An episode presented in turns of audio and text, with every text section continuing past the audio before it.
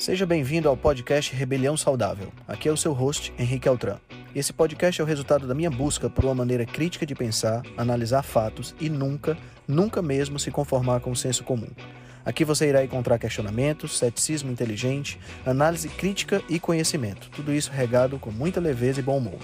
Irei entrevistar personalidades de diversas áreas para um bate-papo com uma troca franca de ideias. Prometo a você que sempre pensarei fora da caixa para levar informações relevantes, de aplicabilidade imediata, além de muita inspiração. Junte-se a nós. Ser saudável é a melhor maneira de se rebelar contra o sistema.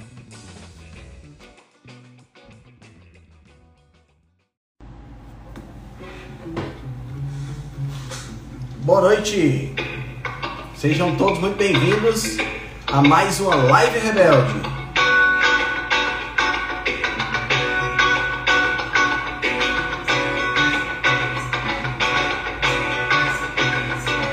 Como vocês estão? Boa noite, sejam bem-vindos. Hoje nós vamos começar um pouquinho mais cedo, que nós vamos bater um papo diretamente com Portugal. Hello, sejam bem-vindos. Vamos aguardar a nossa convidada especial entrar na live. Oi, oi Edna, tudo bom? Sejam todos bem-vindos. Fala, John! Beleza? Obrigado por estar aqui. Oi, Gi. Valeu, John. Boa tarde ainda. Isso aí. Sejam bem-vindos. Opa! Renata já está entrando aqui na jogada. Deixa eu convidar ela aqui. Opa! Oi! Tudo bem? Que prazer estar conversando com você. Nossa, prazer é todo meu. Fiquei muito honrada com o convite. Muito obrigada. É isso. Eu acho que o trabalho que você faz é muito, muito legal. Como é que estão as coisas por aí em Portugal? Tudo bem, tudo ótimo. Eu estava brincando com o pessoal que quebrou meu ciclo circadiano hoje, mas vale a pena. você, você dorme cedo? Você é uma pessoa de, que dorme cedo? Eu, eu costumo dormir mais ou menos 11 horas da noite, né? Essa hora eu já estaria na cama lendo e uhum. tal, me preparando já. Se preparando já, né? É, exatamente. Aí, 9 e meia? Não, Não 10 e meia, 10 e meia. 10 e meia, caramba, desculpa. Nada, é por uma boa causa, com certeza. Que show, que show. Renata, por favor, se apresenta um pouquinho para o pessoal, fala um pouquinho, fala o que é que você está fazendo aí em Portugal, quando você foi morar, fala, se apresenta um pouquinho, fala um pouquinho do teu trabalho, da tua profissão. E claro. o que, você foi fazer por aí? Tá bom. A gente veio morar em Portugal em janeiro de 2018. É, nós já tínhamos cidadania portuguesa, tanto eu quanto meu marido. Eu pela minha família, ele pela família dele. E, e aí a gente estava naquela época de crise no Brasil, enfim, e a gente fez as contas e achou que, que ia valer mais a pena vir morar em Portugal, até pela qualidade de vida, sempre pensando nos nossos filhos. Eu tenho um casal de gêmeos de hum. sete anos. Eita, e... dupla, hein? Pois é. E pensando realmente no, no bem-estar deles, na qualidade de vida, questão claro. da violência no Brasil e tal. E a gente veio para cá. Legal. E aí, com isso. Só um instantinho, claro, só claro. agradecer aqui ao John, que foi o primeiro que já comprou um selo aqui na nossa live. Obrigado, John. Valeu. E para a galera que está assistindo a gente, que quiser comprar o selo para apoiar o nosso trabalho, tá aí à disposição. Desculpa, Renata, pode continuar. Nada, imagina. É... E aí, essa mudança de país, na verdade, mudou a minha vida toda. E, uhum. Você e eu tenho. no Brasil? Então, a minha formação é totalmente diferente do que eu faço hoje em dia. Sou formada em administração e contabilidade e a minha vida toda trabalhei na área financeira de empresas grandes, assim, empresas multinacionais no Brasil. Uhum.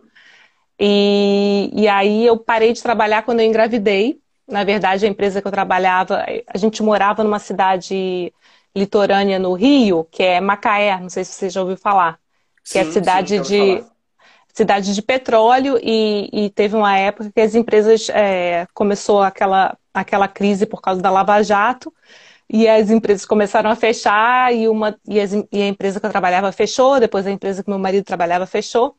Na época que eu parei de trabalhar, estava grávida, e aí você vê, né? Quem vai contratar uma grávida de gêmeos para é trabalhar? É né? verdade, é verdade. Porque a gravidez de gêmeos por si só é uma gravidez de risco, né? Então, uhum. e assim, todo, todo empregador já fica com o pé atrás, né? Mulher grávida e tal. Enfim, aí eu resolvi curtir o momento, né? Curtir o momento da gravidez, depois que, os, que as crianças nasceram, dei super atenção para eles. E aí, chegando em Portugal, eu falei: não, não quero mais essa vida de, de ser funcionária, do estresse, hora extra. É um trabalho muito estressante. E se a gente se mudou para cá para ter qualidade de vida, né? Por que Exatamente. só meus filhos vão ter qualidade de vida e eu não vou ter qualidade de vida? Exato. Exato. Né? Não faz sentido não faz sentido você negligenciar isso para você, né? Exatamente. E a vida toda eu me interessei por, muito por essa parte da nutrição. E, e, eu falo isso em todas as lives, meus pais já estão carecas de saber que eu não fiz nutrição por causa deles. Porque, porque na época, né, na época que eu estava para fazer vestibular, eles falaram: não, nutrição, vai morrer de fome se você fizer nutrição. Como é. É. E aí eu resolvi seguir a carreira do meu pai, que ele é contador também, e aí incentivou e tal, e, e acabou por isso. Mas aí, quando chegou em Portugal, eu resolvi fazer a formação de coaching e PNL, que eu queria, ou de alguma maneira, trabalhar com isso. É, não pensei em fazer uma formação de nutrição aqui. Penso ainda em fazer aquelas formações é, de, dos Estados Unidos, que são online, uhum. que é mais, é mais pro, pro, pra, pra, por vontade própria mesmo, para ter mais conhecimento sobre essa, essa parte nutricional. Mas como coach, eu fui para uma área, é, para essa, me interessei por essa área de, de emagrecimento. É, mas eu não dou nenhuma consultoria nutricional, até porque não é esse trabalho que o coach de emagrecimento faz. Muitas pessoas até confundem, né? É claro que a gente dá é, assim algum, algumas, é, alguns direcionamentos e tal, e, e, na verdade as pessoas, a gente trabalha como se as pessoas sempre, souber, sempre soubessem o que, que elas podem e não podem comer. Então a gente, a gente, acaba falando e tal, e até porque é uma, uma, área que eu gosto muito, né? Que eu tenho certo. muito interesse, então eu estudo, é, eu busco informação mas, assim, o meu trabalho é todo na mente, né? Na mentalidade das, das mulheres que eu faço acompanhamento. Entendi, e aí, entendi. E aí, com isso, eu comecei a trabalhar nessa parte, né? E, e aí, hoje em dia, eu posso dizer que eu sou, assim, muito satisfeita com o que eu faço. É, encontrei a minha missão, né? Principalmente, que é ajudar as mulheres com essa parte de emagrecimento é, que a gente sabe que, que é uma questão, né, Henrique? É assim, as pessoas, é, as mulheres deixam isso transparecer mais. Claro que, que existe essa questão também para os homens, só que elas têm que se desvencilhar disso de alguma maneira, né? E saindo dessa, dessa questão do ciclo vicioso das dietas, né? Por que, que existe? Entendi. Ah, faz dieta, é, emagrece, depois engorda de novo quando acaba a dieta faz a dieta, emagrece, engorda. Então, para elas se verem livres de uma vez por todas disso, né? Que ninguém merece viver nessa, nessa gangorra. E isso mexe, mexe é, diretamente com o emocional, né? Você trabalha, você trabalha então só com mulheres? Eu, esse projeto é com, com mulheres. Já tive assim homens que pediram para trabalhar, ainda não, acho que não chegou o momento ainda a realidade é um pouco, acaba sendo um pouco diferente, né? Mulheres, tanto homens quanto mulheres têm particularidades que são bem distintas, né? E que Exatamente. Acaba, acaba afetando essa, essa, essa questão. E me fala, me fala uma coisa, é, como foi essa tua formação em coaching em PNL? É uma área que eu tenho, uh, não é uma área com a qual eu trabalharia, mas é uma área que me agrada muito estudar e entender um pouco mais esse, esse, esse mundo, porque é, é um mundo assim. É, eu tenho um amigo que é coach, né, o Rodolfo, e, nossa, quando eu converso, toda vida que eu converso com ele, a minha cabeça se abre mais um pouquinho e se abre mais um pouquinho. E eu passo a entender um pouco mais, é, não só o universo, mas eu passo a me entender um pouco mais. Como foi essa tua formação? Então, eu fiz a formação, eu busquei, é, primeiro de tudo, uma instituição que, que ela desse o certificado, né? Que eu pudesse atuar na Europa, atuar em qualquer lugar. E na época não tinha pandemia, então, assim, foi formação presencial mesmo. Eu fiz num, num, numa empresa aqui de, de Portugal. Uhum. E foi muito interessante, porque assim, eles colocam a gente já durante o curso, a gente vai atuando em grupos no curso, entendeu? Então, por exemplo, você além de fazer o auto-coaching, para a formação você tem que fazer coach com outros alunos e durante ah, o tá. curso tá. você já vai aplicando as técnicas que você aprende, é automático. Tipo, você aprende a técnica, você já já aplica na hora, entendeu? Então trabalha muito em duplas, mas aí você vai rodando a turma toda. E aí foi, foi muito interessante, porque eu tive é, contato com muitas pessoas, né? Foi logo quando eu cheguei aqui em Portugal, principalmente uhum. portugueses, porque, assim, a vida de imigrante, quando a gente vai para um, um outro país, a, gente, a, a, nossa tendência é buscar um grupo de brasileiros, né? Porque a gente se sente Sim. mais a gente Sim. se sente em casa, a gente se sente mais né, aconchegado e tal. E isso me, essa formação me proporcionou contato com portugueses, entendeu? Então foi muito, muito proveitoso. Tinha gente de, é, de Angola fazendo, tinha brasileiros de outra, que moravam em outras partes da Europa, na Irlanda, na Dinamarca, que também fizeram o curso. Então você, assim, é, é, é um networking, né? Então você acaba acaba conhecendo muita gente. E depois a formação de é, programação neurolinguística eu fiz no, na mesma instituição. Entendi, e, entendi. e também fantástico, assim.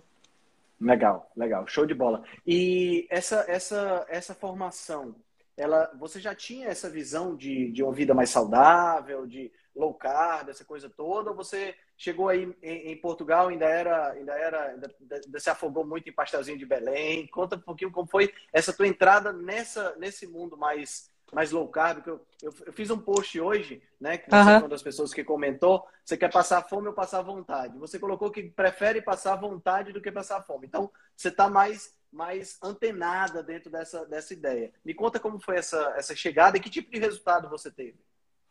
Tá, eu vou contar um pouquinho, então, como, como eu comecei, né? Na uhum. verdade, é, a minha vida toda, é, eu nunca fui, assim, uma pessoa acima do peso, sempre oscilava, né? Aqueles quilinhos a mais, toda mulher, ah, eu queria estar tá três quilinhos a menos e tal.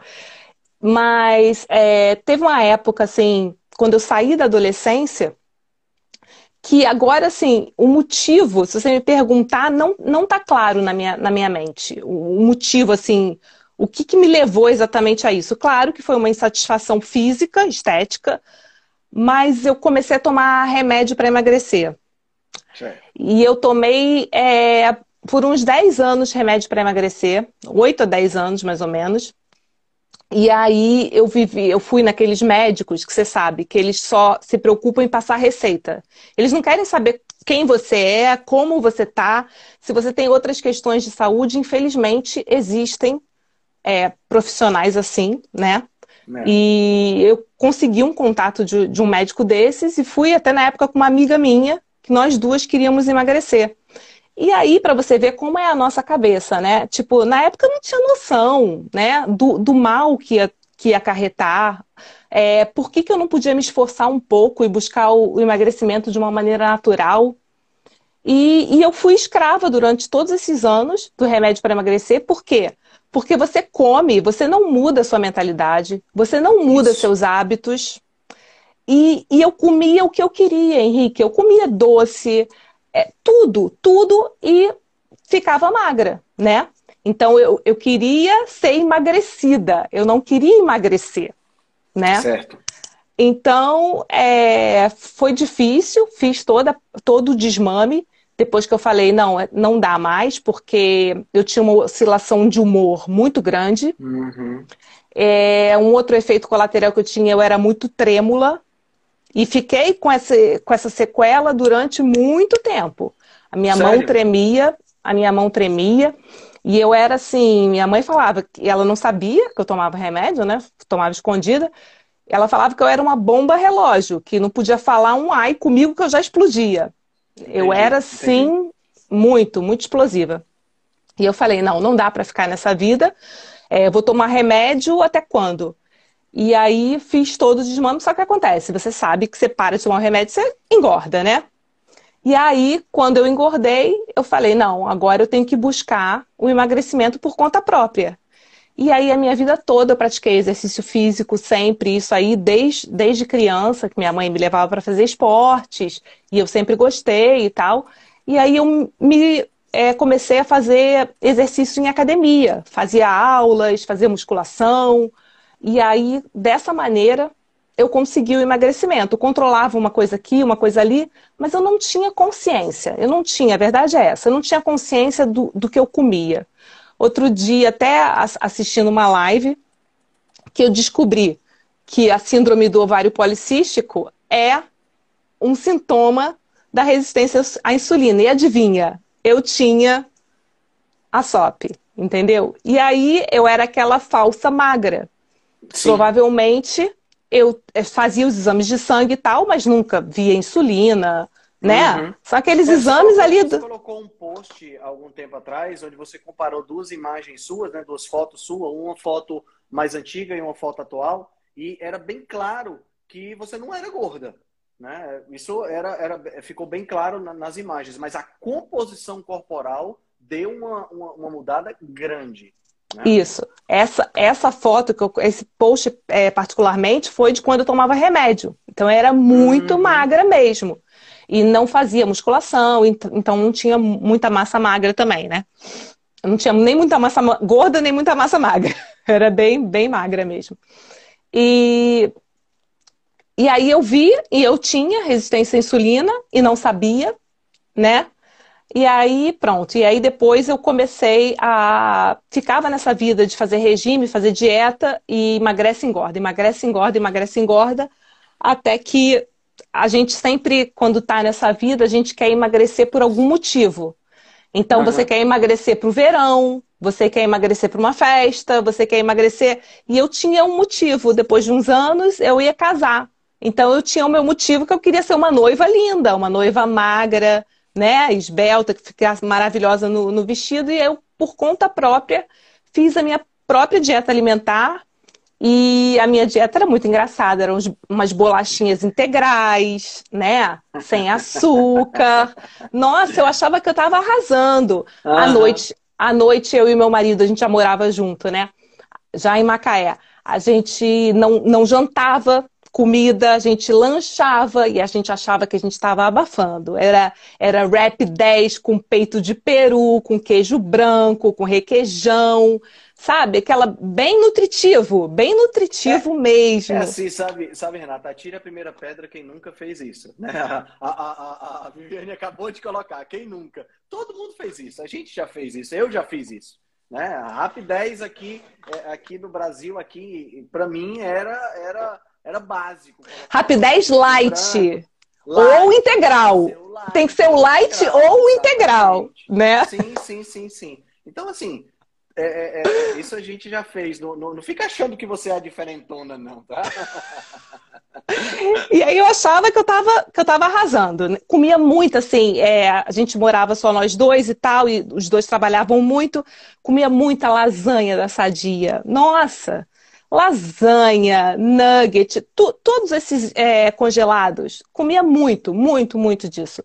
Mas aí diminuía a quantidade e diminuía as beliscadas e diminuía as sobremesas.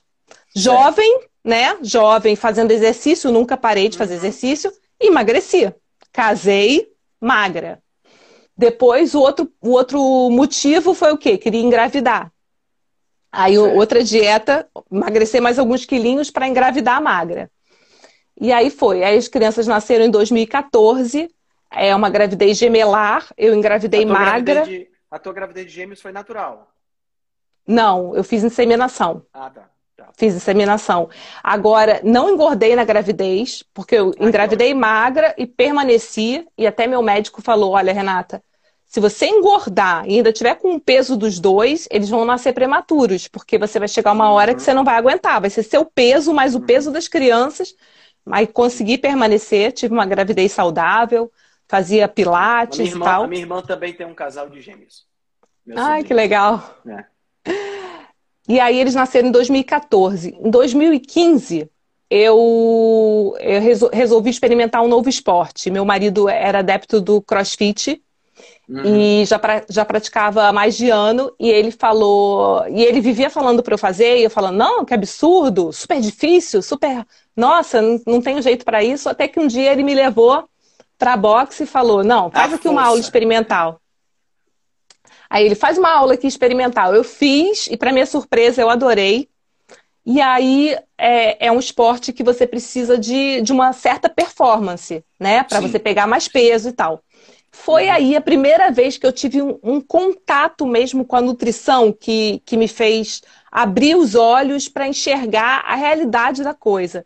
Porque como Entendi. eu queria uma performance maior, eu busquei uma nutricionista esportiva e aí, quando você vai para a consulta do nutricionista, você tem que falar o que, que você. qual é a sua rotina alimentar, né? Então eu comecei a falar, ela, Renata, o que, que você é, toma de café da manhã? Aí eu também achava que eu estava arrasando. Eu falei, não, eu não como muito, eu tomo só um shake. Eu, eu bato um, um, um leite, né? Uns 200 ml de leite, com uma banana, meio mamão papaya, uma colher de sopa de aveia e uma colher de sopa de linhaça. E bebo, esse é meu café da manhã. Feliz da vida. Aí ela virou para mim e falou: "Pra que tanto açúcar?" Aí eu falei assim: "Açúcar? Eu não ponho açúcar." É, não açúcar. Eu não ponho açúcar, como assim açúcar? Aí ela falou: "Renata, você está fazendo carboidrato com carboidrato com carboidrato com carboidrato. Pra quê?" E outra coisa, para que, que você bebe leite? Aí já é outra questão, né? Por que, que você uhum. bebe leite? Por que, que você não bate com água? E ela começou a falar, falar, falar. Olha, Henrique, eu sei que eu, que eu fiquei assim, eu fiquei chocada com o que eu fazia. Aí ela, e jantar? Aí eu falava do Rap 10 e tal. Ela, por que, que você não come? Por que, que você não faz um, um, um frango com salada? Come comida. Aí eu, ah, não, mas vai ser muito pesado para a noite pesado não vai ser pesado, vai te saciar, né? Não vai fazer você ficar com essa fome que você fica depois de comer esse lanche, que sempre aí depois era o quê? Assistindo televisão, era uma pipoca, era, ah, vou beliscar alguma coisa, porque você não está nutrido o suficiente, você não está saciado, uhum. né? É. E aí isso abriu meus olhos. E aí eu comecei a pesquisar, e aí eu comecei a entender a importância da proteína, e aí eu comecei a me alimentar seguindo direitinho o, o plano alimentar dela. Só que aí a gente veio para Portugal. Aí eu fiz durante muito tempo esse, esse acompanhamento nutricional com ela. E quando eu vim para Portugal, eu estava bem. E aí você falou: Ah, você comeu muito pastel de nata? Na época que eu vim para Portugal, eu já não comia açúcar há um ano. Já não comia, mas não que eu não comesse carboidrato, né? Eu comia carboidratos bons, mas nada com açúcar, nada com açúcar adicionado. E, e aí, quando eu cheguei, assim, eu não comi, não comi pastel de nata, não comi nada. Só que eu não consegui sustentar isso por tanto tempo. Uhum, uhum. E aí, quando eu voltei, eu voltei com tudo, achando que assim, ah, eu fiquei tanto tempo sem comer, sabe? Por quê? Porque o que aconteceu? Eu não tem mudei. Um, tem, tem, um crédito, né? Posso comer à vontade. Eu não mudei a minha mentalidade, né? Eu não mudei meus hábitos. Aquilo estava aquilo tava congelado, estava meio que numa gavetinha, esquecido. Uhum. Mas quando eu ativei aquilo, e aí hoje em dia, depois de estudar muito, entender muito, eu vejo os momentos que eu tinha, que eu já tive, né, da minha, dessa minha adolescência, da época que eu tomava remédio, meus momentos de compulsão, de comer escondida, de tipo assim, coisa de, ah, vou esperar todo mundo dormir e pegar o pote de sorvete e tomar sorvete, sabe? Quase que no meio da noite, tipo uma hora da manhã, eu estar tá na cozinha tomando sorvete sozinha, porque você Entendi você comer escondido, você acha que você não está errando, sabe? Se ninguém está vendo que você. É, é uma coisa totalmente mental, né? E é isso que eu trabalho uhum. com as mulheres hoje em dia. Você acha que ninguém está vendo. Às vezes você se engana tanto que você, você consegue apagar isso da sua mente. Você fala, nossa, não, mas eu como super direitinho. Você simplesmente apaga aquele episódio do sorvete de madrugada. Uhum. Entendeu? Então, isso é muito complicado. Então, a gente, a gente percebe que se, se não houver todo esse trabalho de realmente de mudança de padrões mentais, é, você se certificar muito do que você quer para sua vida, quais são os seus maiores objetivos, nesse sentido da saúde, do emagrecimento, é muito difícil você sustentar. Porque o que eu sempre falo assim, o, o projeto, né, ele não, é, ele não é a busca por uma estética, né? Essas, eu faço questão que essas mulheres saibam que não é estética, é saúde. É claro que o emagrecimento físico, ele vem porque ele é consequência. Mas a gente claro. precisa mudar dentro, a gente precisa mudar a mente primeiro, para depois mudar o exterior. Então, quando eu falei que eu tomava o remédio para emagrecer porque eu queria ser emagrecida, o que, que, são todos esses procedimentos, essas, essas coisas hoje em dia? A bariátrica ou lipoaspiração, remédio, tudo você quer ser emagrecido, você não está emagrecendo.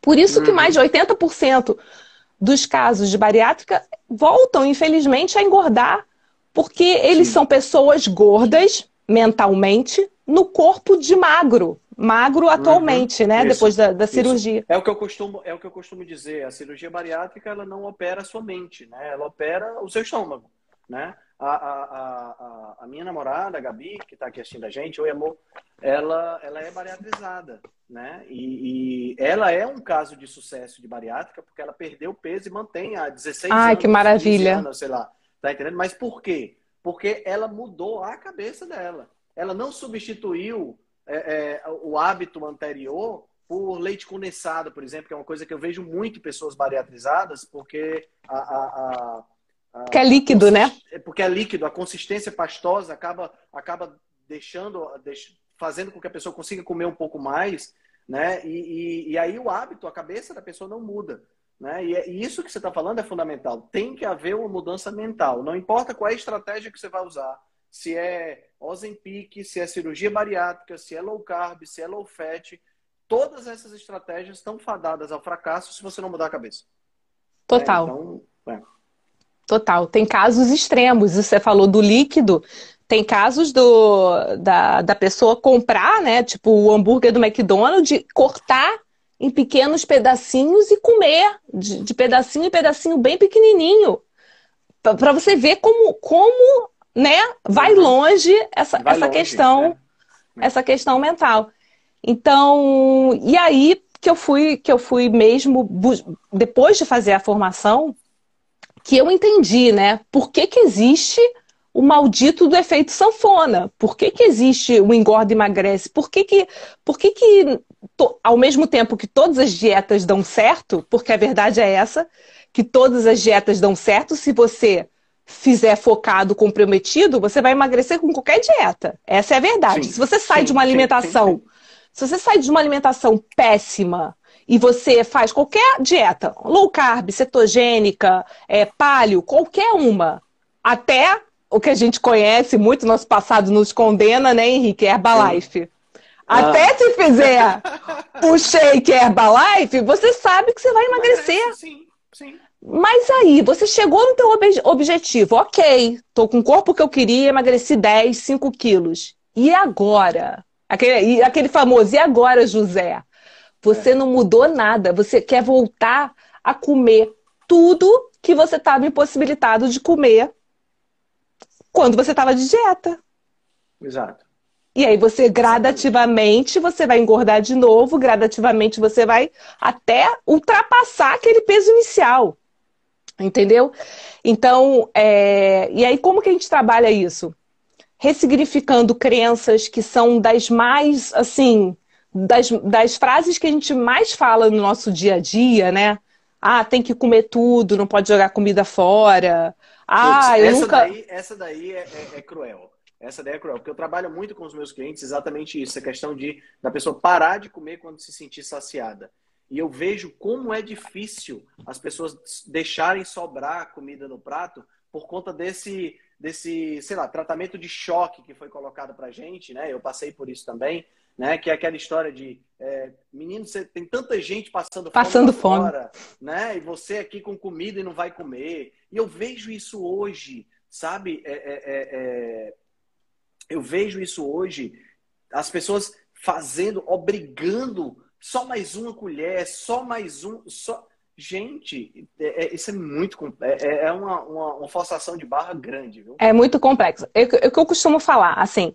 Geralmente essas crenças elas são colocadas na nossa mente, né? É, na, no período da infância, mas a gente não tem que se voltar contra as pessoas que causaram isso. Vamos dizer assim avós, tios, quem te criou, né? Pai, mãe, porque eles fizeram o que estava no alcance deles. Eles fazem. Sim, eles fizeram sim. e fazem isso porque eles foram ensinados desse jeito. Eles também passaram por isso, né? Então, né, nesse trabalho que a gente faz, a gente tem que, assim, aceitar e perdoar o que passou, passou, e trabalhar isso agora, né? Porque é. a pessoa que ela, que ela sempre escutou isso, a tendência dela é achar que se ela não comer tudo, realmente ela está cometendo um pecado, uma injúria, está jogando comida fora. Só que ela esquece que ela pode guardar a comida.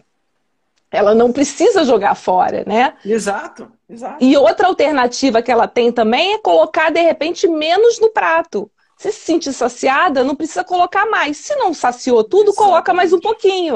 Exatamente. Né? É. Então, e, e, tem tudo, aquela de que, ah, eu não, eu tenho problema de metabolismo, já já já tô velha, então agora agora eu não consigo mais emagrecer. A minha genética é ruim, porque a minha família toda é de gente acima do peso. Meus ossos Nossa. são pesados. eu tenho ossos largos, né? Ossos largos. Então, é, a gente vê, nossa, é, é, muita, é muita crença que a gente tem e a gente vai carregando e isso só vai deixando mais peso em cima dos nossos ombros e impacta diretamente no processo de emagrecimento, diretamente. Não só isso, os sabotadores que a gente tem, que são aquelas vozes mesmo que convencem a gente, ah, mais um, mais um pouquinho, ah, já comeu, pode comer tudo, já comeu um pedacinho, agora Entendeu? Já que uhum. é o famoso é. sabotador já que. Já que comeu um pouquinho, já que comeu ontem, pode comer hoje de novo. Exato, exato. Hoje é, hoje é quarta-feira, você já comeu? Pô, Agora pra... deixa para começar só segunda, né? Até pro final de semana, né? Ah, é, então. Ah, o final de semana tá aí, deixa para começar só segunda. Ou comeu, extra... fez alguma extravagância, fez alguma coisa no café da manhã, já o dia já tá perdido. Então, come no almoço, come no jantar, come, tá entendendo? Mas tem, mas tem muitos, muitos sabotadores, e tem histórias assim, né, que, que a gente escuta e, e que requerem realmente um trabalho muito, muito bem feito com essas técnicas. Por exemplo, tem mulheres que, que não querem emagrecer é fuga da beleza, vamos dizer assim. Elas não querem emagrecer para elas não chamarem atenção, ou não querem emagrecer para não ficar Sim. diferente da família. A, a, a questão do uhum. pertencimento, né? Você tem uma família que as pessoas estão, a maioria está acima do peso, você não quer se sentir diferente. Você não Sim. quer ser a magra, a é. magra da família, entendeu? É, para ser excluída das coisas e tal. Então, é, é muita coisa, Henrique, é muita, é muita coisa que a gente carrega. É, é, e, e, e, assim, a gente, a gente conversando sobre isso, me vem, me vem diversas pessoas na, na mente, e pessoas com quem eu já trabalhei, pessoas com quem eu, que eu conheço, amigos, né, parentes, e, e a gente vê que, que, que é uma realidade, né? Porque da mesma forma que a gente tem pessoas que tentam emagrecer, emagrecem e voltam o peso, né? Falando aqui especificamente do emagrecimento, a gente também tem pessoas que tentam emagrecer, emagrecem e nunca mais recuperam o peso. Né? Então a gente vê como tem realmente essa questão mental, é sem sombra de dúvidas a coisa mais importante. A, a, a, não, não, diria a coisa mais importante, mas é um componente importante que tem que ser cuidado. Né? E, e, e, as pessoas não levam isso a sério. Isso é uma coisa que, que às vezes a gente. Né? Eu, eu costumo dizer muito para os meus clientes, cara, tá na hora de você procurar alguém que te dê um apoio psicológico, porque eu, pude, eu fui até onde eu poderia ir. Não tem como eu ir mais do que isso, né? Exatamente. E, e, é um trabalho no todo, né? Assim, o trabalho, o papel do nutricionista, que ele vai te analisar e, e passar o plano adequado para você, para o seu tipo físico, para o seu estilo de vida, se você trabalhar isso junto com, com a questão psicológica, nossa, é o melhor dos mundos. Porque aí você é. une as duas estratégias, entendeu? Exato, então, exato. É, e aí a gente, a gente vê essas dificuldades no, no nosso dia a dia, e assim, é difícil para essas mulheres e eu, e eu ponho várias questões para elas, porque é muito difícil para elas dizerem não, sabe? Essa questão de uhum. dizer não pro, pro marido, dizer não pros filhos, dizer, ela está dizendo não para ela mesma sempre, entendeu? Então é muito difícil você se desvencilhar de hábitos tão fortes, tão enraizados no, no teu dia a dia, é, de ir no supermercado e, e por que, que eu não vou não vou pegar isso que é tão gostoso, sabe? Por que, que eu por que, que eu, eu tenho que pensar antes de comer? Né? Por que, que eu preciso entender se eu estou com fome real ou se eu estou com fome emocional? Qual Sim. emoção, qual emoção que eu quero é, compensar com essa comida? Então, eu acho que isso, isso é o X da questão. Quando você para e analisa o que, que você está ganhando e o que, que você está perdendo com aquela tua atitude, mas ela, ela, tem que, ela tem que se tornar, você tem que colocar essas estratégias, essas técnicas, como hábitos, para elas virarem hábitos como como teu hábito ruim. Você tem que Sim. colocar esses novos hábitos no lugar dos hábitos ruins, praticando. Então tem que ser, você tem, essas mulheres têm que praticar essas técnicas diariamente, porque elas precisam convencer a mente delas de que aquilo é o certo, porque a gente trabalha com, com o cérebro de uma maneira que depois, você sabe, a gente, a gente faz é, coisas no automático, por exemplo, escovar dente. A gente não vai para o banheiro escovar dente, a gente não pensa que se a gente está escovando em cima ou embaixo, a gente já vai já, já vai no automático. Se a gente for para o banheiro e falar, não, eu vou escovar cinco vezes em cima, três vezes embaixo, você tem que parar e pensar. Uhum. Vai, vai parar de ser, de, de ser um ato automático. A mesma coisa direção. Antes da gente aprender a dirigir, a gente fica com medo, a gente entra no carro, a gente senta, a gente. Eu nunca vou aprender a dirigir, porque eu tenho que olhar para o retrovisor, tenho que olhar para o espelho do lado, tenho que apertar a embreagem, mudar a marcha. Ferrou, com isso eu já bati o carro. Depois de você treinar repetidas vezes, você entra no carro, tipo, você dirige como se, né? Uhum. Como se nada a, a fosse. Ponto, a ponto de você, muitas vezes, você sair de um lugar e chegar em outro e você diz, cara, como foi que eu cheguei aqui? De tão automático que fica. Às vezes, né? às vezes é tão até perigoso, né? Você fica assim, é, caramba. É perigoso. Né? É. Você e... desliga, né? E com a nossa mente é a mesma coisa. A gente tem que, a gente tem que, que, que fazer esses exercícios é, de, de pensar por que, que você vai comer aquilo tem que ser um exercício diário. É um exercício diário, é, é, presença. Você tem que estar presente naquele momento. Então, a mesma coisa do ato de você comer durante a refeição. É você voltar sua atenção para aquilo que você está fazendo naquele momento. É você voltar seu ato, é, sua atenção para a mastigação. As pessoas esquecem de mastigar. A primeira digestão ela é feita na boca né? Sim. As enzimas que a gente tem é, na nossa saliva, tudo estão ajudando no processo digestivo. E tudo isso vai dar informação também para o nosso cérebro que a gente está saciado, né? Então, Exatamente. se a gente se a gente não, não prestar atenção, as pessoas elas comem muito rápido. Geralmente elas estão olhando o celular, estão vendo algum vídeo, ou estão olhando para a televisão, ou estão fazendo outra coisa que ela come no automático, às vezes ela acaba aquele prato de comida, ela nem se deu conta que ela comeu. Exatamente. exatamente. E aí ela está com fome. E aí qual vai ser a tendência? Ela vai repetir. Ou então ela vai atacar a sobremesa, porque ela não está saciada. É, Às vezes ela comeu até uma quantidade boa, mas ela não deu tempo ainda daquela resposta. Entendeu? Então, tudo isso influencia. E aí, na hora de você comer, você entender por que você está tá sentindo aquela fome. Se você se alimentou bem, né? Se você fez uma refeição, você teve uma refeição nutritiva e uma hora depois você está, ah, tô com fome. Não, você não está com fome. Aí entra a questão do teu posto, você está com vontade. Vontade é. dá e passa. Você Exatamente. tem que buscar você tem que buscar é, prazer em outras coisas e não só na comida, né? Porque existem infinitas coisas que a gente pode buscar o prazer e a gente não precisa do prazer imediato da comida para tudo, para suprir qualquer emoção nossa, né? Qualquer tristeza. Ah, eu tô feliz, eu também quero comer. Eu tô triste, eu também quero comer. eu tô cansada, eu quero comer, eu trabalhei o dia todo, ah, eu mereço comer. Entendeu? Então, é, é, é muita, é muito vasto.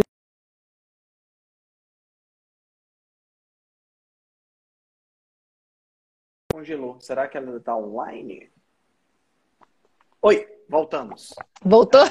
Voltou. Fala um pouquinho sobre o teu projeto, Renata, sobre o projeto Leve com Equilíbrio. achei tão legal esse nome. É, eu, eu criei esse projeto porque realmente eu queria trazer é, essa leveza para a vida das mulheres, sabe? É, a vida já é tão, já é tão pesada e, e eu acredito mesmo que, que a gente consegue parar de pensar na comida como um inimigo e ter realmente uma vida leve como, como parte do nosso dia a dia, né? E você, equilibrada você um por... ponto que eu acho, eu acho fundamental isso, sabe, Renata? Porque é, eu vejo que hoje o ato de comer, porque assim, comida é uma coisa que deveria estar conectada com, com, com comunhão, deveria estar conectada com o social, com comemorar com outras pessoas, né? E, e, e com sobrevivência também, por que não? Mas hoje a gente está colocando a comida num patamar de culpa, de responsabilidade, de peso. As pessoas estão com medo de comer, as pessoas estão é, estressadas com a comida eu não posso comer isso, eu não posso comer aquilo, não... sabe? É um nível de estresse, de. de é, não se tem mais prazer de sentar à mesa com, com as pessoas. Tá entendendo? As pessoas estão. É, ah, eu quero fazer um jantar romântico com o meu marido, com a minha esposa. Não, não pode, porque você não pode ter isso, não pode ter aquilo, não pode ter bebida. Sabe? Um negócio assim meio, meio maluco. A gente está se estressando demais com uma coisa que deveria ser é, motivo de felicidade, não motivo de estresse, né? É porque a gente vive num mundo com muita informação.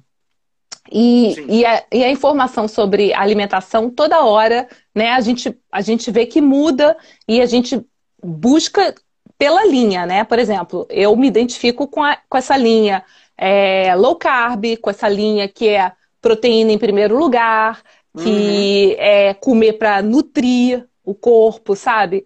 Então, eu me identifico com essa linha, então eu sigo essa linha. Mas se eu me identificar com a outra linha, que é de contar caloria, eu também vou ter um mais.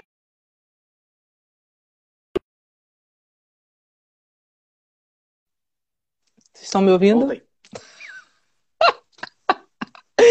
e aí tem, se eu me identificar com a galera que conta caloria, tem uma uma galera que segue essa de, de dieta flexível, contagem de caloria. Sim, sim. Então, acaba que para a pessoa que, que é leiga, vamos dizer, como eu era no, no passado, qualquer informação que, que eu obtenho, eu vou achar que aquilo é a verdade absoluta. Só que no momento uhum. que eu sou uhum. leiga e eu tô lendo aquilo, aí eu vou ver que ah, eu tenho que contar caloria que é importante. Então, assim, se eu comer um bife ou se eu comer um brigadeiro, não tem problema, porque as calorias estão ali e tal, então eu posso fazer isso. Aí eu vou, aí eu vejo uma informação low carb. Ah, não, mas a proteína vai me saciar e o brigadeiro não tem nada aqui que vai me nutrir, que vai me dar vitaminas, minerais. Então, então a pessoa fica perdida, né? É. Então eu acho que eu acho que para essa situação que você expôs, né, das pessoas que estão tão, tão nervosas, não sabem, elas têm que buscar informação e elas têm que seguir a linha que elas, que elas mais se adequam. Eu acho que assim, você tem uma vez você identificando uma linha, você tem que seguir, tanto com médico quanto com nutricionistas. Você tem que seguir, senão você vai ficar doido mesmo, vai ficar nessa Isso, neura, né? vai ficar nessa você neura ficar, que você falou. Vai ficar que nem segue em tiroteio, né? Indo para lado e para outro, para lado e para outro, e você não consegue fazer nada. Porque e como... não dá pra você ser low carb e low fat ao mesmo tempo. Não, não dá. dá. É. E como se não bastasse, ainda tem os mimimis da vida, que é por isso, não pode isso, não pode aquilo, não pode aquilo isso. outro, entendeu? Então, assim, é, o, que, o, que eu, o que eu prego né, com, com esse projeto é que as pessoas, uma vez que elas controlem a mente delas, elas consigam perceber para que o objetivo da comida, que é a nutrição, mas que elas consigam fazer as exceções conscientes. Entendeu? Certo. Então, é, as pessoas elas têm muito medo de, de perder aquele prazer que elas conhecem. Então, assim, ah, vamos, vamos usar de novo o brigadeiro. Eu gosto muito de brigadeiro, Renata. Eu nunca mais vou poder comer um brigadeiro. Claro que você vai poder comer um brigadeiro. Mas assim, tudo depende da situação. Porque aqui a gente está falando de pessoas que querem emagrecer, vamos dizer, que não tenham um problema específico de saúde. Agora, a gente sabe que se a pessoa tiver um problema, se ela já for diabética, se ela, já, ela tem que tratar aquilo primeiro. Não adianta eu dizer para ela que ela vai, no primeiro final de semana, ela vai poder abrir uma exceção e comer um brigadeiro. Ela tem que entender que, primeiro lugar, é a saúde dela. Primeiro lugar, por isso que é muito mais fácil a gente prevenir do que a gente tratar o problema. Exatamente. E aí, e aí a gente vem para outra conversa que a gente, que a gente tá, quer falar também sobre, sobre a realidade, sobre a, sobre a nossa vida. Eu acho assim que as pessoas elas se acostumaram com, com doenças que, que elas acham assim, ah, é do, é do ser humano. Por exemplo, ah. ah, o câncer, a diabetes, a resistência à insulina, a obesidade, virou, virou, banalizou. Eu acho que a gente chegou num nível que, que os médicos que seguem as diretrizes, eles acham, ah, não, você está tá diabético, toma esse remédio. Ah, você está com isso? Não, toma esse remédio. E não muda o hábito da pessoa, não muda a raiz do problema. Que a gente sabe é. que se você mudar a alimentação, você, na maioria das vezes, você vai conseguir a remissão dessas questões. Exato, exato. Então eu acho que a gente chegou numa fase assim que a gente precisa que a população realmente se conscientize de que essas doenças não são normais do, do teu envelhecimento, não são normais. Você falou uma coisa, você falou uma coisa ótima agora, que é exatamente isso é, é, a gente precisa entender a diferença entre normal e comum, né? É, é, é, essas doenças elas podem ser comuns na minha idade, por exemplo, que tenho 46, mas elas não são normais. Né? Não tem, eu, não, eu não posso dizer que diabetes, é, obesidade, hipertensão, Alzheimer. Não posso dizer que essas doenças são normais numa pessoa de 45, 60 anos de idade. Não tem como eu dizer isso. Elas podem ser comuns, porque muita gente tem. Né? Mas elas não são normais. A gente não foi feito para viver 46 anos e começar a usar remédio.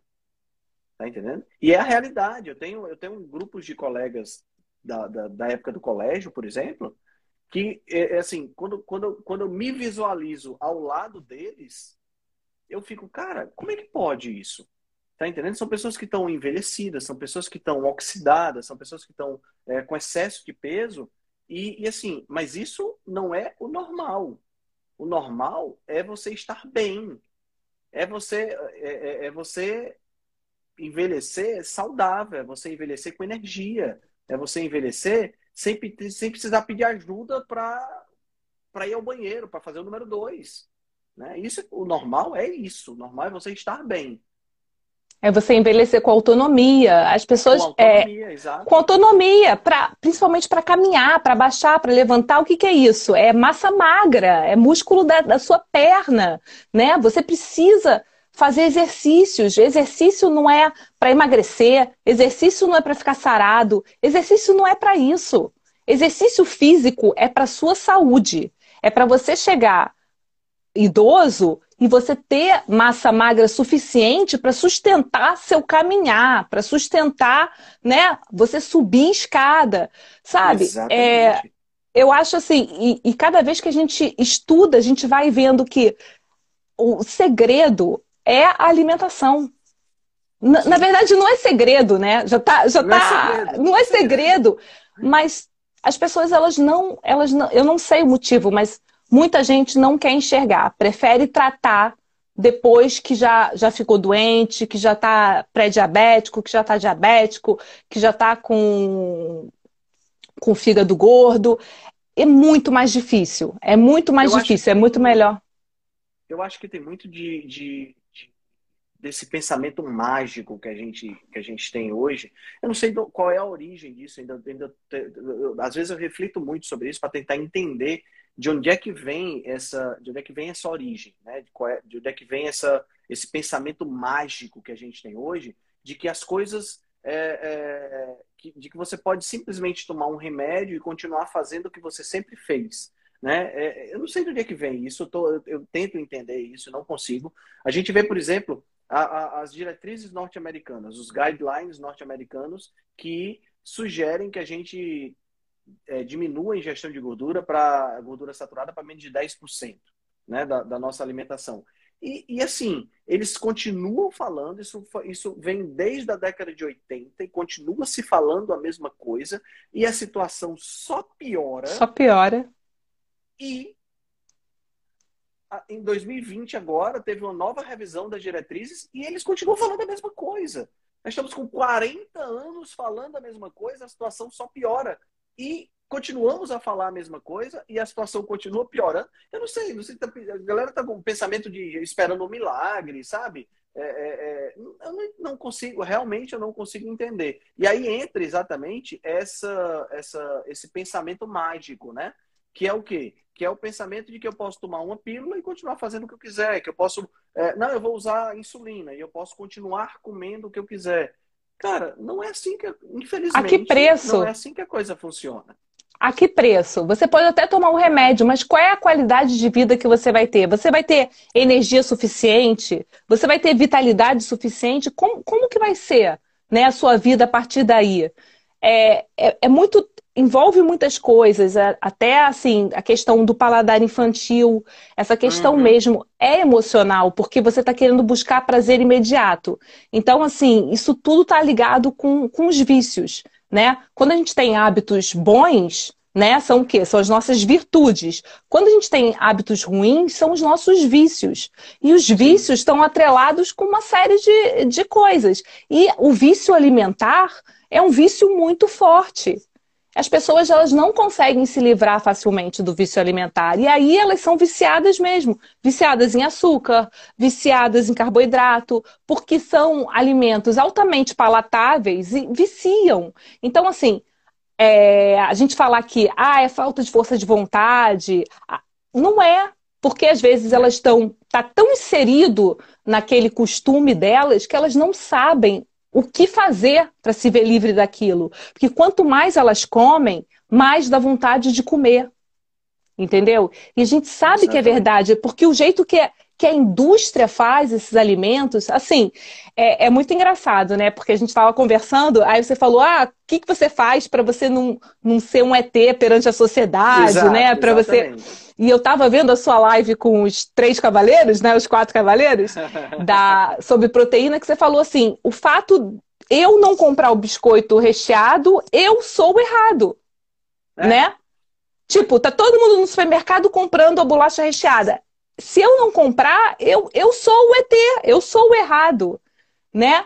Então, assim, a gente tem que. A gente, a, a gente vai beirando, a gente vai ficando assim na beirinha, se equilibrando para você, ao mesmo tempo, ter a sua vida social e você Sim. não ser o ET, né? Então, é, na minha vida, particularmente, eu crio uma série de estratégias. É claro, assim, eu não sou uma pessoa que, que tem nenhuma doença, né? Graças a Deus, porque se eu uhum. tivesse doença, eu não poderia abrir exceção. Eu aí, teria é que... outra, aí é outra questão, claro. Eu teria que ficar no meu quadradinho seguro ali dos alimentos é, possíveis, né, para mim. Sim. Então, assim, no, na minha vida, eu posso abrir exceções conscientes. Então, assim, eu me programo para quando vale a pena. Então, assim, quando vale a pena? Se eu sei que vai ter uma festa e vai ter ah, algum jantar, então eu vou abrir exceção naquela festa, naquele jantar. Eu não vou, durante a semana, ficar abrindo várias exceções, porque eu sei que eu já vou ter um jantar no final de semana. Entendeu? Por exemplo, aqui em Portugal, vinho é muito barato, Henrique, mas muito barato. Você compra vinhos maravilhosos. Vou me assim, por... Portugal só por causa disso. Por 3 euros você compra vinhos assim muito bons, sabe? Então, ah. assim, a vontade de você tomar vinho todo dia é enorme, porque ah, é muito bom, é muito gostoso. Quem Barato. gosta, né? Barato, quem gosta de vinho. Então, assim, meu marido, desde que chegou, é, ele falou: eu vou tomar uma taça de, de vinho todo jantar. Uma taça de vinho não tem problema nenhum.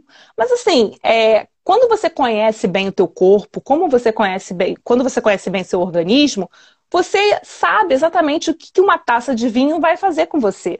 Então, assim, o que eu percebi comigo? Que eu ficava mais inchada, que eu ficava é, com, com dores na, nas pernas, que a, a minha digestão não era tão boa quando eu bebia e comia. Então eu uhum. falei, por que, que eu vou tomar uma taça de vinho, por mais que faça bem para o coração e tal?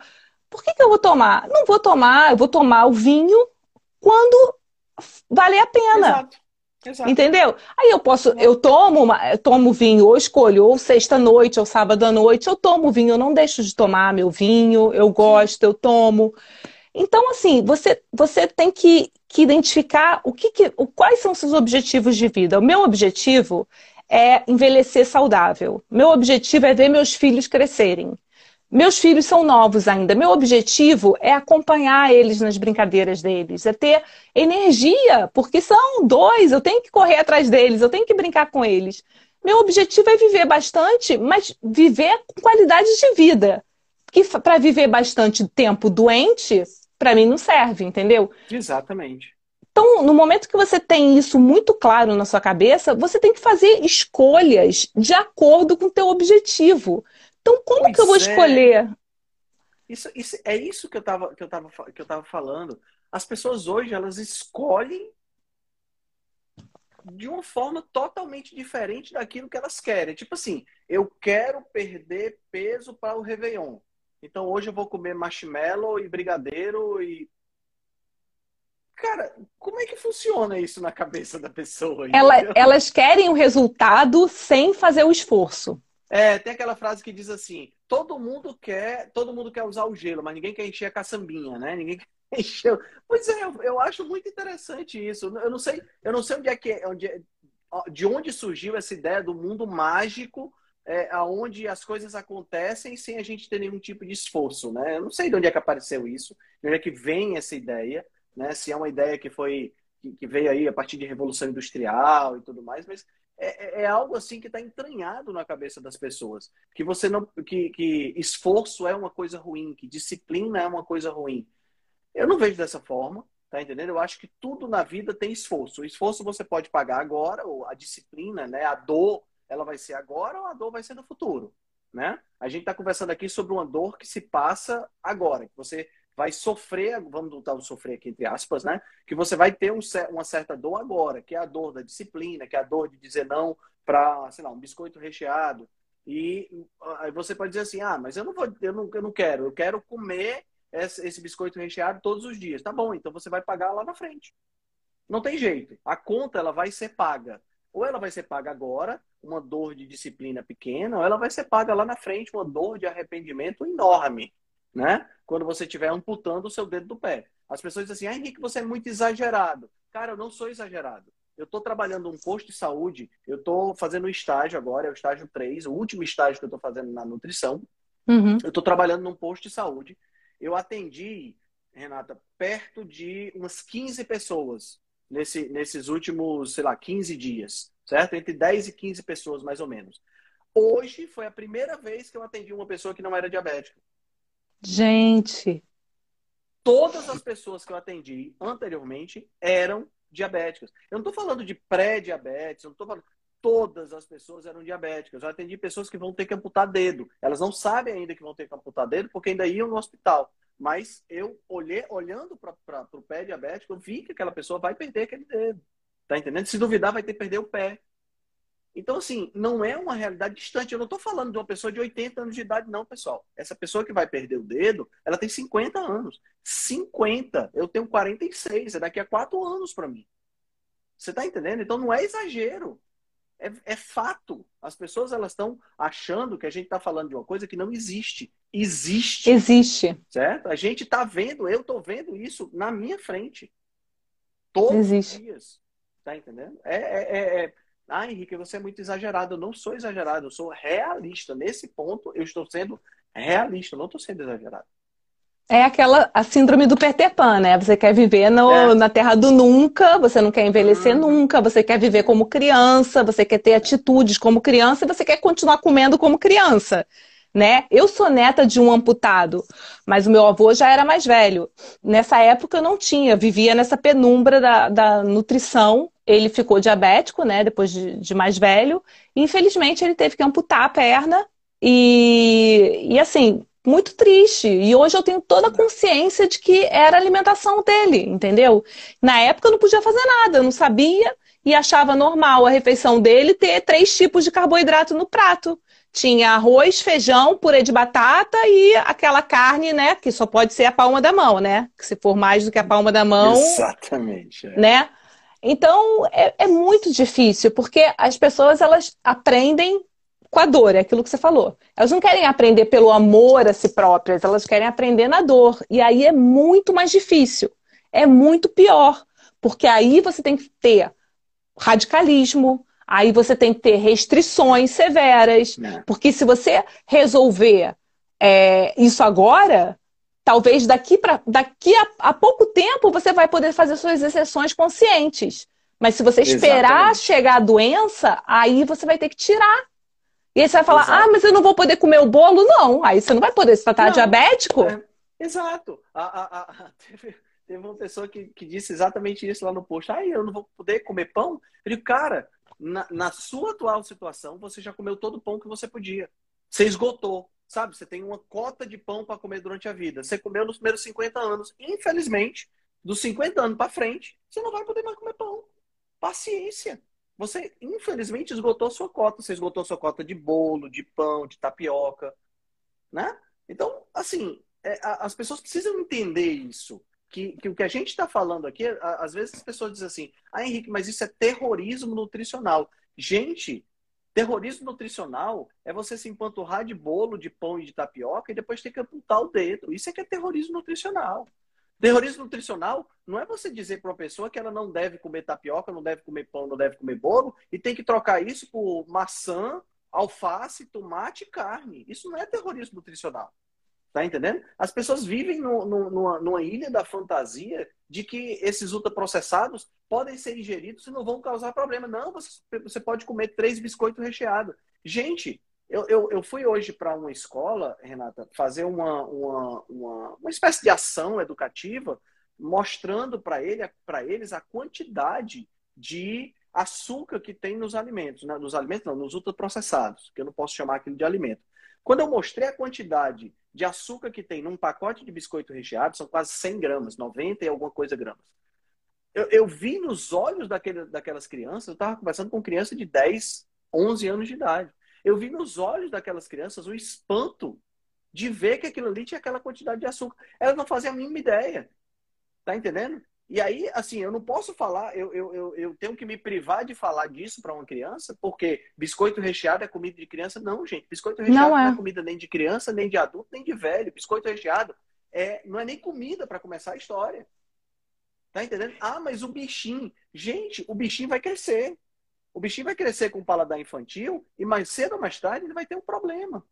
Então eu tenho que alertar agora, eu tenho que alertar quando essas crianças tiverem 10, 11 anos para que elas possam, ao longo desse tempo, desenvolver um pouco de consciência e, quem sabe, né? Quem sabe, quando tiver 18, 19, 20 anos de idade, eles tenham um pouco mais de consciência e não consumam esse tipo de alimento, esse tipo de ultraprocessado. Tem né? que mudar muita coisa, tem que mudar muito antes. É, a gente é. sabe, o paladar da criança já é formado no, na gestação. Se a mãe está se, tá se alimentando com muito doce, a criança já vai ter aquele paladar voltado para o açúcar, sabe? É muito, é muito, muito perigoso tudo isso. Achar coitada da criança, ah, coitada. Ah, dá um refrigerante para ela. Meus filhos não sabem nem o que é refrigerante, Henrique. Nunca tomaram, nunca nem experimentaram. E aí, ah, coitado deles? Não, eles estão ótimos. Coitado não, e, entendeu? E assim, é, é, sabe o que acontece? As pessoas elas ficam com esse negócio de coitado de criança e tudo mais, mas assim, mais cedo ou mais tarde, né? Os meus filhos também não, não usam, não tomam refrigerante, mas mais cedo ou mais tarde eles vão experimentar. Vão, porque eles não vão ficar sob o seu, sob o seu, seus cuidados durante toda a vida, né? Eles daqui a pouco seus filhos têm 7 anos, né? O meu mais velho tem 16, né? O meu mais velho já já sai com os amigos para ir para o cinema, já sai com os amigos para as festinhas. Então, eu vou ficar, eu, eu, não tenho controle absoluto do que eu, o controle que eu tenho é não tem dentro da minha casa, né? E até onde eu pude, eu evitei. Agora eu tenho que confiar na minha educação. Agora, se eu já com sete anos de idade, com seis anos de idade, eu já ofereço uma coisa, já tenho na minha casa, putz, aí eu já estou dizendo que, que é permitido, que é tranquilo, que é, que, é, que é a coisa que você pode usar a qualquer hora, né? E educar pelo exemplo. É, assim, Exato. não adianta nada eu proibir eles de tomar Coca-Cola e todo dia ter uma garrafa de Coca-Cola e eu e meu marido tomando. Não faz o menor sentido. Eles vão falar, ué, por que, que eu posso não posso tomar e a mamãe e o papai tomam todo dia? Né? Alguma coisa vai estar de errado nisso. Pois né? É. é. A gente tem que educar pelo exemplo, mas isso que você falou, né? Ah, eu tenho que, eu tenho que acreditar na minha educação. Isso é fundamental, porque as pessoas elas querem tratar a criança como, como criança e dizer apenas assim, não pode. Mas não pode, tem que explicar, tem que conversar, tem que falar. Eu faço questão de falar para os meus filhos o que, que eles estão comendo, por que, que não faz bem. Aqueles documentários super nutridos assistiram todos comigo, todos. Não, vem aqui, tá vem com a mamãe. É vem assistir aqui com a mamãe. E agora, eles sabem tudo, que faz bem, que não faz bem. Outro dia a gente foi no supermercado juntos e mamãe compra porcaritos, cheetos. Aí eu falei, não, isso é muito artificial, gente. É muito artificial. Eu falo assim, é muito artificial. Aí a Pietra, tem óleo vegetal, né, mamãe? Eu falei, tem, tem muito óleo vegetal. Boa. Porque lá no documentário mostra como o óleo vegetal é feito, né? Aquela gosma marrom, aquele negócio ficou marcado ali, ela óleo vegetal. Então, mas tem que ser, a gente não pode. Isso não é terrorismo nutricional, gente. É, é vocês mostrarem a realidade. A realidade como ela é. Não adianta dizer que faz bem. Ah, ah, é só um pouquinho. De pouquinho em pouquinho, sabe? No futuro você vai ter a consequência. Todo é. dia comendo um pouquinho, todo dia tá lá comendo um pouquinho, pouquinho. Tá alimentando. Tá alimentando aquele bichinho. Vai chegar no futuro, vai ter alguma consequência. Entendeu? Sair é, completamente ileso de uma alimentação ruim, não tem como. Não tem como. Outro dia, outro dia aconteceu uma coisa interessante. Você falou em óleo vegetal com criança, né? Eu estou lendo aqui o comentário da Cláudia. E outro dia eu, eu, também faço a mesma coisa com os meus filhos, né? Óleo vegetal é uma coisa que é terminantemente proibido na, na minha residência, na residência da mãe deles. E eu estava conversando, a gente estava no carro e é, é para você ver como as crianças nos ensinam o tempo todo, né? Eu abri um, uma pastilha daquela house e perguntei se ele queria. Aí entreguei o um pacote para ele. Ele pegou o pacote e foi ler o rótulo. Ele tinha seis anos na época. Aí ele pegou Gente. o pacote e foi ler o rótulo. Aí ele disse, papai, isso aqui não pode não, porque tem óleo vegetal. Eu não sabia que tinha óleo vegetal ali. Como é Caramba! É? Na pastilha! Na pastilha. Como é que eu ia imaginar que numa pastilha que eu já tinha lido por cima e visto que não tem açúcar, não tinha tudo mais, tinha óleo vegetal. Aí eu disse, é verdade, filho, não tem óleo vegetal. É, pai, não presta não. Aí eu, sabe, eu disse, caramba, é, você, você pega de surpresa de toda hora. Agora você imaginou se isso aí fosse uma realidade dentro da minha casa, se a presença do óleo vegetal fosse uma realidade. Quer dizer, aquela criança já estaria com óleo vegetal entranhado na, na, na, na alimentação dela e não ia, não ia nem se tocar. Então, quer dizer, a gente precisa dar esses alertas para os nossos filhos, para os filhos das outras pessoas, para os adultos, né? E é isso por isso que a gente faz esse tipo de trabalho aqui, para alertar essas pessoas e torcer para que essas pessoas mudem um pouquinho, porque essa é outra coisa importante também, né, Renata? A gente está falando essas coisas aqui, as pessoas acham que nós somos as pessoas perfeitas, né? E nós, claro que não. Eu quero dizer para vocês que nós não somos perfeitos, tá? Eu quero dizer para vocês que, que, que, de vez em quando eu como pão, eu quero dizer para vocês que de vez em quando eu como bolo. A minha namorada faz um bolo absolutamente delicioso e toda vida que ela faz eu faço questão de comer um pedaço que é bom demais, tá certo? Mas, eu, mas, mas assim, eu não sou aquela pessoa que é, é, chuta o pau da barraca todos os dias. Eu não sou aquela pessoa que tem problemas de, de metabolismo. Então a gente tem que. Eu, eu, tenho que ter consciência de mim, como eu sou, qual é a minha realidade, para que eu possa adequar a minha alimentação à minha realidade. E a gente, a gente faz esse alerta para todo mundo. Então, é, é, é, é e, e, e, o que eu ia te dizer é. Às vezes você só precisa mudar uma coisinha. Mudar pouquinho, de pouquinho em pouquinho. Né? Às vezes você muda um pouquinho, você destrava um, um, uma, uma, uma, um código. É como. Tem, um, tem um, cara que eu gosto muito, que é até falecido já, chama Jim Rohn. Eu não sei se você já ouviu falar no meio do coach, ele é muito conhecido porque ele é um dos autores clássicos da época do Zig Ziglar e dessa galera muito antiga, né? E ele tem uma coisa que ele diz assim: cada, cada vez que você lê um, um, post novo, cada vez que você lê um livro, cada vez que você lê um artigo, cada vez que você vê uma live como essa daqui, é como se você sabe aquele segredo, aquelas, aquelas, uh, aquelas valizes que tem um segredo de, de, né, de, zero a, de, de zero a nove, né? Então, uhum. é como se cada vez que você visse uma coisa dessa, você dá uma destravada. Tá né? destravando. Você, é, destra, destrava um, destrava outro, destrava outro. E cada, cada destravada, cada segredo, cada número desse que você pega numa live dessa, cada informação, ela te coloca mais próximo de abrir a valise, né? Mas não é em vão. Cada segredinho é interessante. Você vai destravando cada ponto no seu, na, na sua conduta e vai melhorando isso aí. Né? Não, isso você falou muito importante. É muito importante, senão a pessoa vai falar: não, peraí, açúcar, bebida alcoólica, óleo vegetal, ai, não posso comer mais nada. Não. Pronto, isso. Começa. Né? Começa de pouquinho em pouquinho.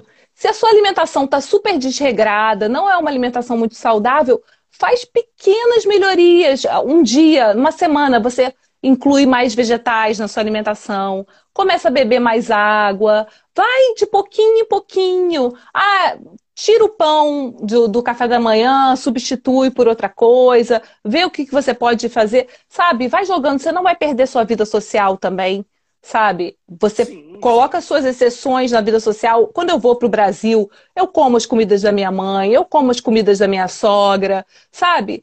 É, a vida continua, gente, mas se a maior Exato. parte do tempo você se alimentar bem, se alimentar com consciência, se, se alimentar com comida de verdade, os outros 20%, você pode abrir exceções conscientes, exato, não tem problema, exato. não tem problema. E, e, e vale lembrar, sabe, é, Renata, essa é uma coisa que eu, eu prezo muito. Eu gosto muito do trabalho de um cara chamado Bill Schindler, não sei se você já ouviu falar dele. Não. Ele é um antropólogo, ele é antropólogo e ele leciona na Universidade de Washington. Até já fiz uma live com ele. Eu gosto muito porque ele pega sempre essa questão da antropologia. E o livro, ele está lançando um livro agora que vai, ser, vai, vai sair dia 16 de novembro. Estou super ansioso para dar uma lida, vai ter receitas e tal. E, e a, o mote, do, o título do livro é Eat Like a Human, né? Coma como um humano. Ah, e, eu vi teu, e, e ele fala de, pois é, e ele fala de, de, de, de você comer, de você comer como humano, para que você possa resgatar essa ancestralidade.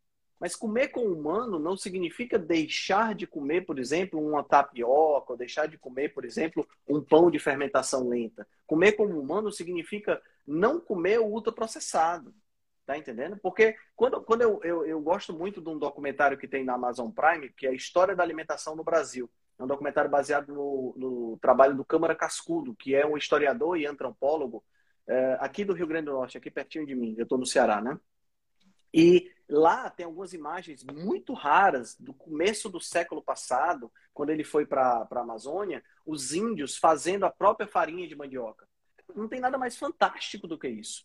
Tá entendendo? O problema é que hoje as pessoas estão tão, tão muito doentes, então eu tenho que tirar isso aí nesse momento. Né? Mas quando você pensa na, na, nesses alimentos, que são alimentos que acabam, acabam sendo alimentos que nos remetem a uma cultura. Eu dei, por exemplo, um livro para a Gabi esse final de semana, que é Cozinha Sertaneja. Tá entendendo? Ai, dizer, é, é, uma cultura nordestina que eu tenho aqui dentro, né? Que é o bolo de milho, que é a, a, a, a o queijo de coalho, que, sabe? São coisas que, que, que, assim, que a gente não pode perder, porque é uma parte cultural muito importante, mas que, poxa vida, eu tenho que valorizar isso e não biscoito recheado. Tá entendendo? Eu tenho que valorizar isso e não aquele sorvete cheio de açúcar que o primeiro ingrediente é água, o segundo é açúcar, né? Então quer dizer, é a comida... as pessoas elas as pessoas se perdem, elas perdem a parte cultural, elas uhum. perdem a, a, aquela, aquela, aquele momento que elas poderiam estar conhecendo as suas origens em prol de um miojo. tá entendendo? Não faz sentido. Não faz sentido. Então, eu acho que é muito importante a gente rever esses conceitos também, para que as pessoas possam se aprofundar nisso, possam melhorar nessa, nessa, nesse quesito. Né? É valorizar, valorizar a tua comida, valorizar a comida da tua família. É, é, é, é, é, muitas vezes você viajar e também poder ir num restaurante experimentar comidas Isso. locais, sabe? Isso. E ah, eu não, não vou me preocupar que eu, eu, vou, eu vou comer uma massa, né, na Itália, sei lá vou comer um prato de massa. Mas, cara, eu tô na Itália comendo um prato de massa, entendeu? Eu vou aproveitar aquele momento, entendeu? É não deixar de viver, é não buscar as emoções na comida. Claro que a gente sempre vai atrelar a comida com, com afeto, mas é levar para esses momentos, esses momentos que você está com a sua família, esses momentos que valem a pena, esses momentos que você está numa festa.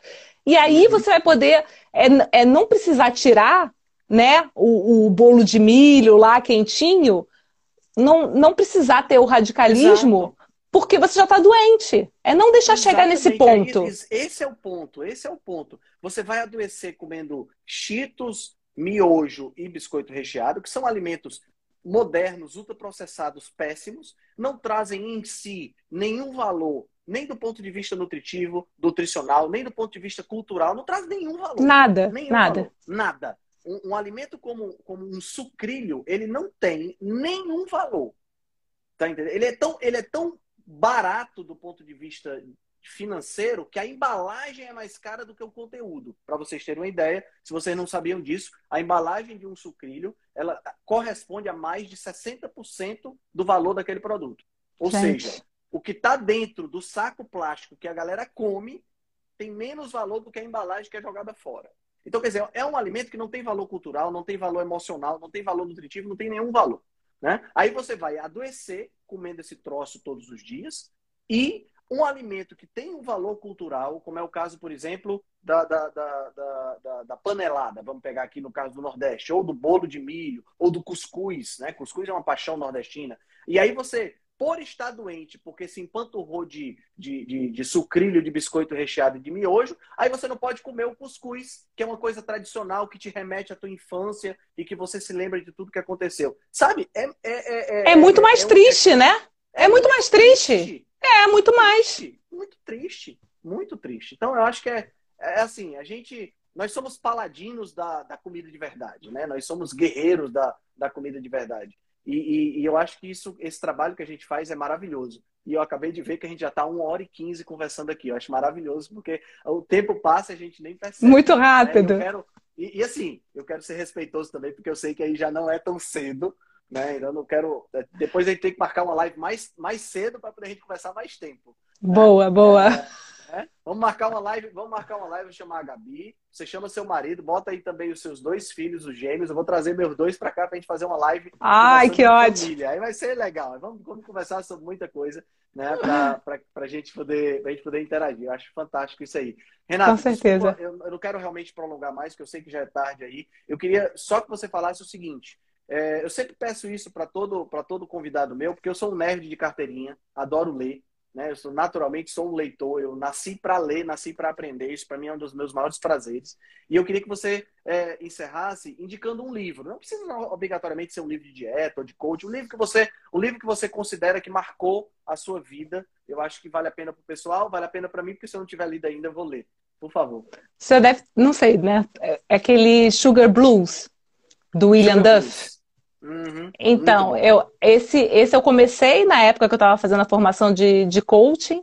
E uhum. eu, eu achei assim fantástico, porque é um livro de 1975 e naquela época já falava que o açúcar é viciante, né? E já, se você tem um problema, né, de depressão, é, ansiedade, é, vários, vários vícios atrelados ao açúcar, né? E é muito interessante, porque tem açúcar no cigarro, tem açúcar até em alguns aparelhos eletrônicos. Você põe assim na mesa, de repente, um celular, e começa a vir um bando de formiga, tem açúcar ali. É, é muito barato é muito é muito viciante, né? E o autor ele, ele, ele teve uma transformação incrível. Ele tinha dores de cabeça homéricas e, e a pele também foi ele tirar o açúcar, ele viu a vida dele assim mudar 360 graus e, e aí ele passou a propagar isso, né?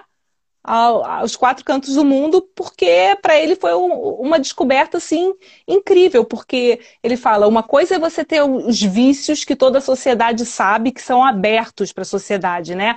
O álcool, as drogas, vício uhum. em jogo, Hum. Outra coisa é você ter um vício é, que é, é encoberto, né? E que Socialmente tem uma aceito, né?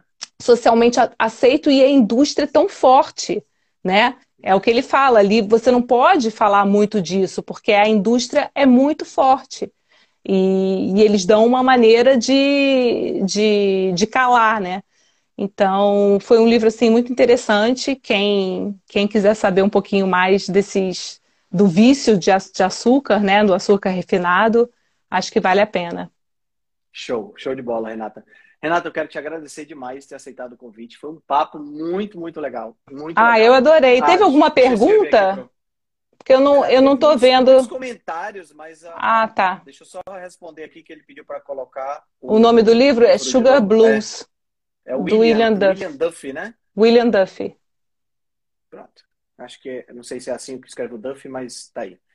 Eu uh, posso colocar. É, Bom, muito, muito obrigado, é, Renata. Eu, é, assim, para mim é uma honra estar conversando com você, tá certo? Eu ainda não sei por que, que você não tá lá no grupo da Rebelião Saudável.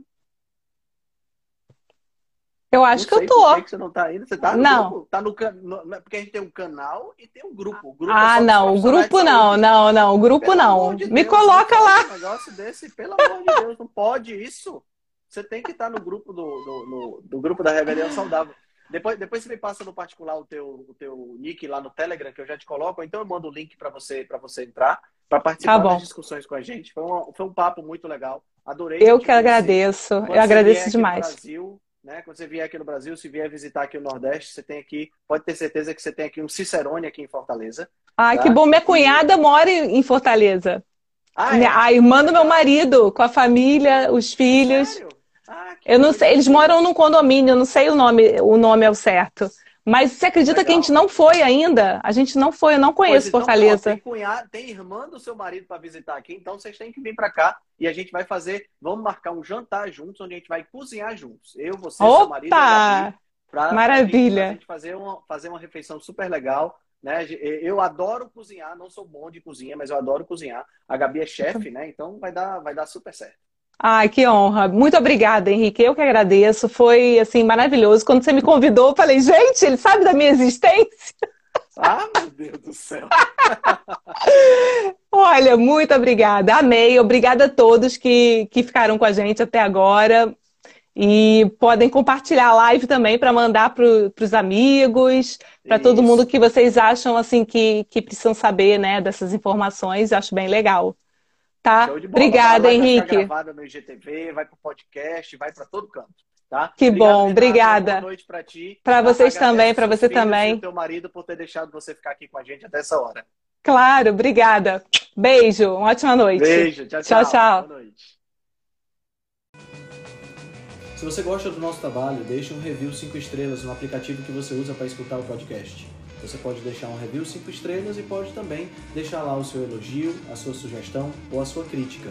É muito importante que você faça isso porque você vai ajudar a Rebelião Saudável a chegar a um número maior de pessoas. Você também pode dar suporte ao nosso trabalho, né, todo o nosso investimento de tempo, nos apoiando via Patreon. Assim a gente pode continuar a oferecer o melhor conteúdo de qualidade, sem anúncio e de forma totalmente gratuita. O link para o nosso Patreon você vai encontrar no show notes.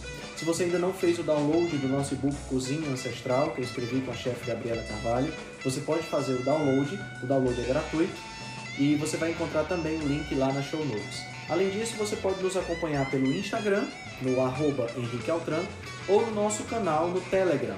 Lá pelo Telegram a gente consegue colocar para você artigos, eh, PDFs, imagens, fazer enquetes e fazer um trabalho bem mais aprofundado do que nós fazemos no Instagram.